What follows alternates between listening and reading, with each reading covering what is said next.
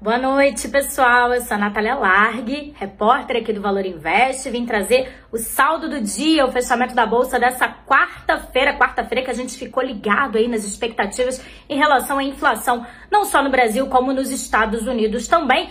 Elas vieram, mas não foram as principais responsáveis pelo Ibovespa fechar no azul hoje. Pois é, finalmente, principal índice da bolsa voltou a subir, subiu 1,25%, está cotado a 104.397 pontos. Pois é. E o que, que foi o principal motivador para essa alta?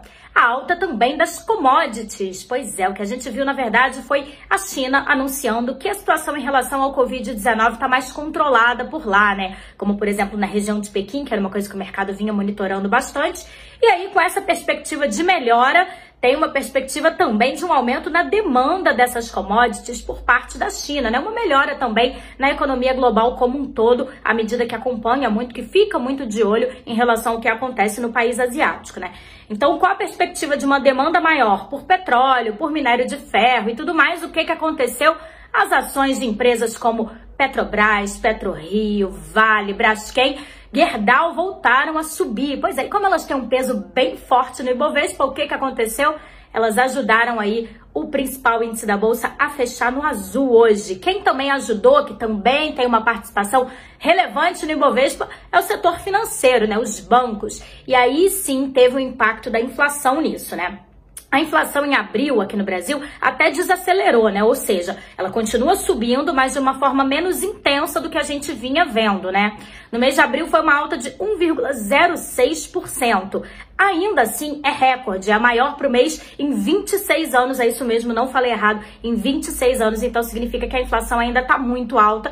Isso mexe também com os juros, né? A expectativa é que os juros fiquem maiores também, e isso, de certa forma, segundo alguns analistas, beneficiou o setor financeiro, né? A gente viu ações de bancões, como a gente fala, né? Como é o caso do Santander, Itaú, Bradesco, fecharem em alta, e isso também ajudou a segurar o Ibovespa no campo positivo ao longo dessa quarta-feira feira né?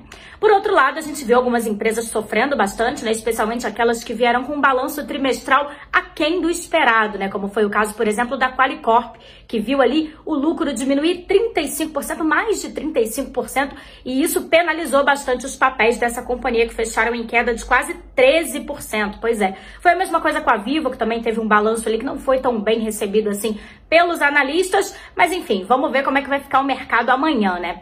Hoje também foi dia de inflação lá nos Estados Unidos, que também desacelerou, mas também continua bem alta, um avanço aí de mais de 8% no mês de abril. E quem também fechou em alta foi o dólar. Pois é, a moeda norte-americana fechou ali numa alta de 0,20%, cotada a R$ 5,14. Continua bem carinho o dólar. Vamos ver como que isso vai ficar amanhã.